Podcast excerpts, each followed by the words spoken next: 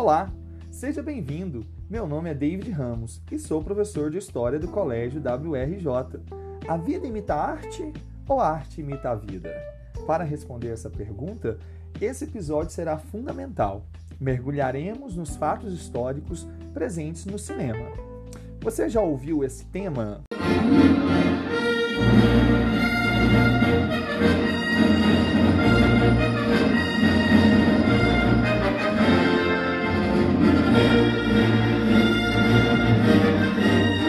Certeza. E se não reconheceu, o filme é Star Wars. A saga teve início nos cinemas em 1977 e de lá para cá conta com mais de 21 obras entre filmes de cinema, TV, séries animadas, quadrinhos e livros. Recentemente, contou também com uma série com 16 episódios que caiu nas graças de todas as gerações, a série Mandaloriano.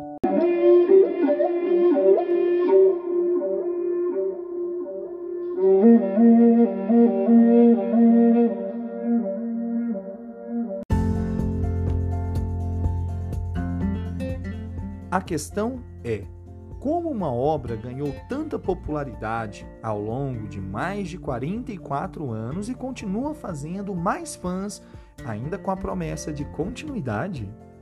A resposta: utilizando fatos históricos que envolvem as memórias e concepções humanas. O criador e diretor George Lucas definiu sua obra com a seguinte afirmação: abre aspas. Star Wars é uma homenagem aos filmes de aventura que assisti nas matinês dos cinemas, entretanto com elementos históricos, sociais, psicológicos e com uma mitologia própria. Fecha aspas. A partir de suas visões de mundo, George Lucas criou um verdadeiro faroeste samurai espacial histórico, utilizando elementos climáticos e históricos presentes no planeta Terra e projetados em planetas fictícios.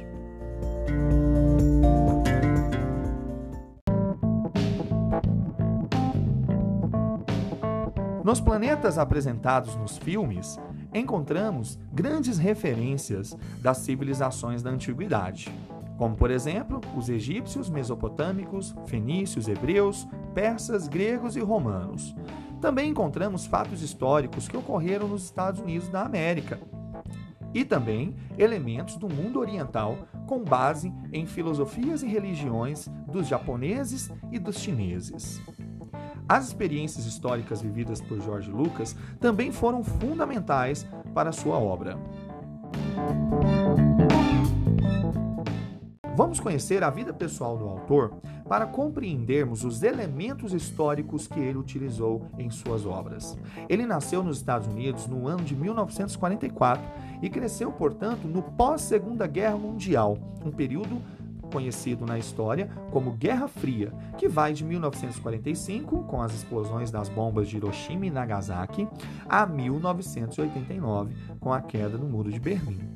O criador de Star Wars sonhava ser um piloto de carro de corrida e, devido a um grave acidente ocorrido em sua juventude, decidiu estudar antropologia, sociologia, literatura, entre outros assuntos que o levaram para os estudos sobre o cinema durante a década de 60. Em sua formação, fez amizades duradouras com grandes ícones do cinema, como Steven Spielberg, criador do De Volta para o Futuro, e Francis Ford Coppola, criador de O Poderoso Chefão, e assim como eles, se tornou um ativista na luta pelos direitos humanos e contra desigualdades sociais.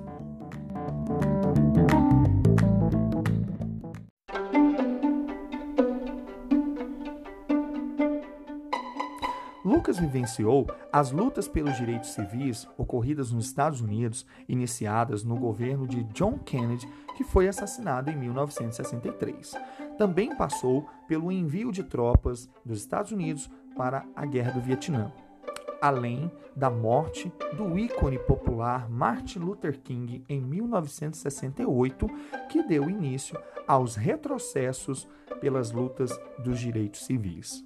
Assim se formou um repertório de elementos políticos e sociais que Lucas usaria na sua obra mais grandiosa, a saga Star Wars.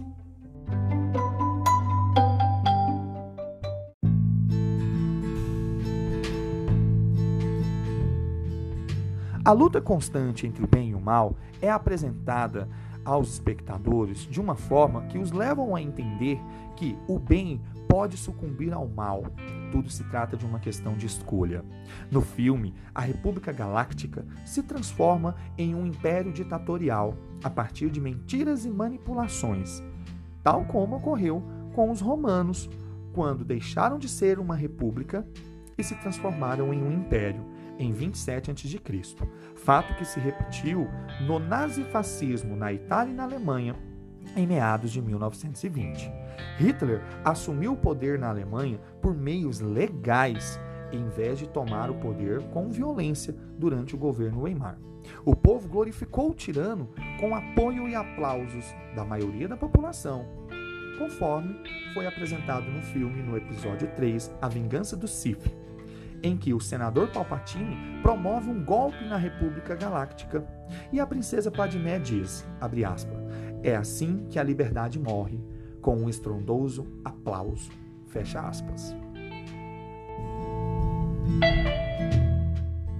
Assim percebemos a principal inspiração para a luta do bem contra o mal pois o filme se refere aos regimes militares criados durante a Guerra Fria, onde democracias se tornaram ditaduras nas Américas Centrais e do Sul e em alguns países africanos e asiáticos durante as décadas de 60, 70 e 80.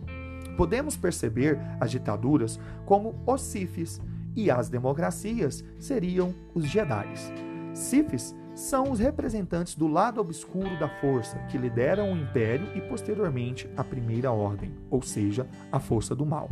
E os Jedi, representantes do lado luminoso da força, que lutam junto à república e posteriormente às forças rebeldes, ou seja, a força do bem. Essa luta faz referências claras aos iluministas do século XVIII, conhecido como século das luzes, Daí os sabres dos Jedi serem de luz, contra o antigo regime monárquico medieval, registrado na história como o período da Idade das Trevas. Daí os maiores guerreiros Siths serem chamados no filme de Darths, que lembra a palavra dark, escuridão em inglês.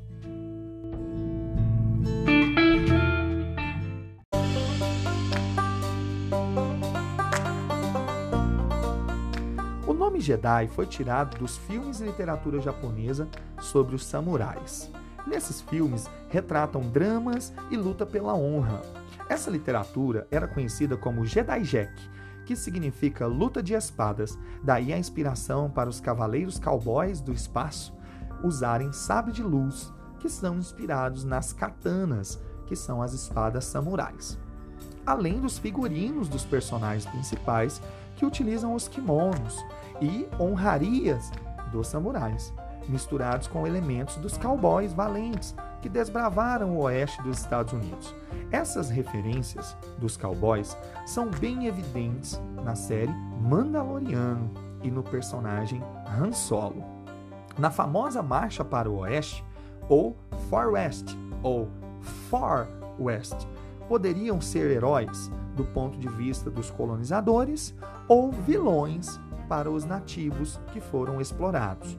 Ou seja, haviam cowboys que defendiam os nativos e outros que os exploravam. Daí a inspiração para a criação do temido Darth Vader, que de herói Jedi, Anakin Skywalker, se tornou o grande vilão a serviço do Império Galáctico.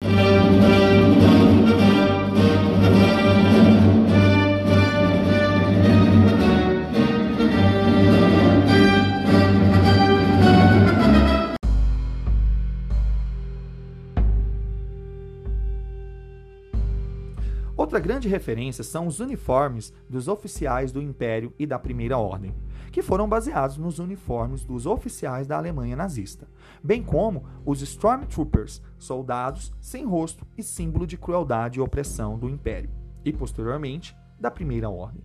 Lucas colocou esse nome porque a tradução para o inglês de Stormtrooper, tropas de assalto do exército alemão que lutaram na Primeira Guerra Mundial e se tornaram a guarda pessoal de Hitler durante a Segunda Guerra Mundial.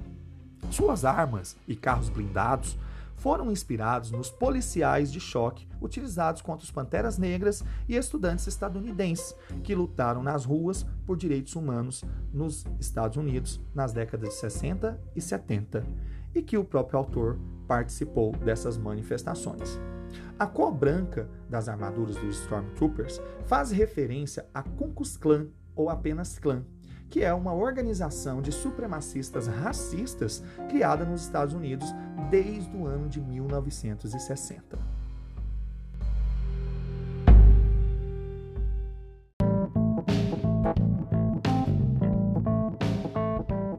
O mais intrigante é a referência à Guerra do Vietnã no episódio 5, O Retorno de Jedi, com a Batalha de Endor, onde os Ewoks espécie de ursinhos carinhosos, fofinhos, habitantes das florestas, ajudam a Aliança Rebelde e os Jedi a derrotarem as tropas imperiais sob o comando do Darth Vader, tal como ocorreu com os Estados Unidos, que foram derrotados nas florestas do Vietnã durante a Guerra do Vietnã.